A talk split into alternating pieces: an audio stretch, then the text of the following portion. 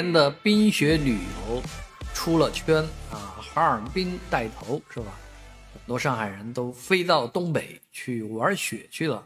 啊。我们周围朋友也都有去哈尔滨啊，去东北滑雪的啊，都觉得哎呀，人生体验太棒了，滑雪是一件很美好的事情啊。我以前也滑过雪，那是在闵行的银七星啊。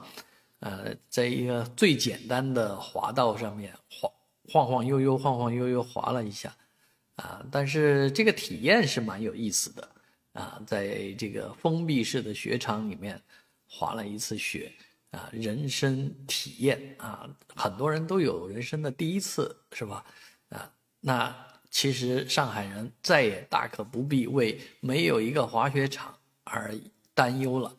啊，这个到了冬天也好，还是夏天也好，都可以去滑雪。这个滑雪胜地呢，啊，已经完成了百分之九十的工程量，啊，即将全面竣工。啊，这就是位于临港的啊海昌海洋公园边上啊，这个滑雪大世界，啊，叫叫名字倒是新新鲜名字啊，也叫不上啊，不管它，反正是滑雪的地方。啊，而且它的这个设施啊，看着就是蛮不错的啊，挺好玩的，啊，只是希望这个票价不要太贵了，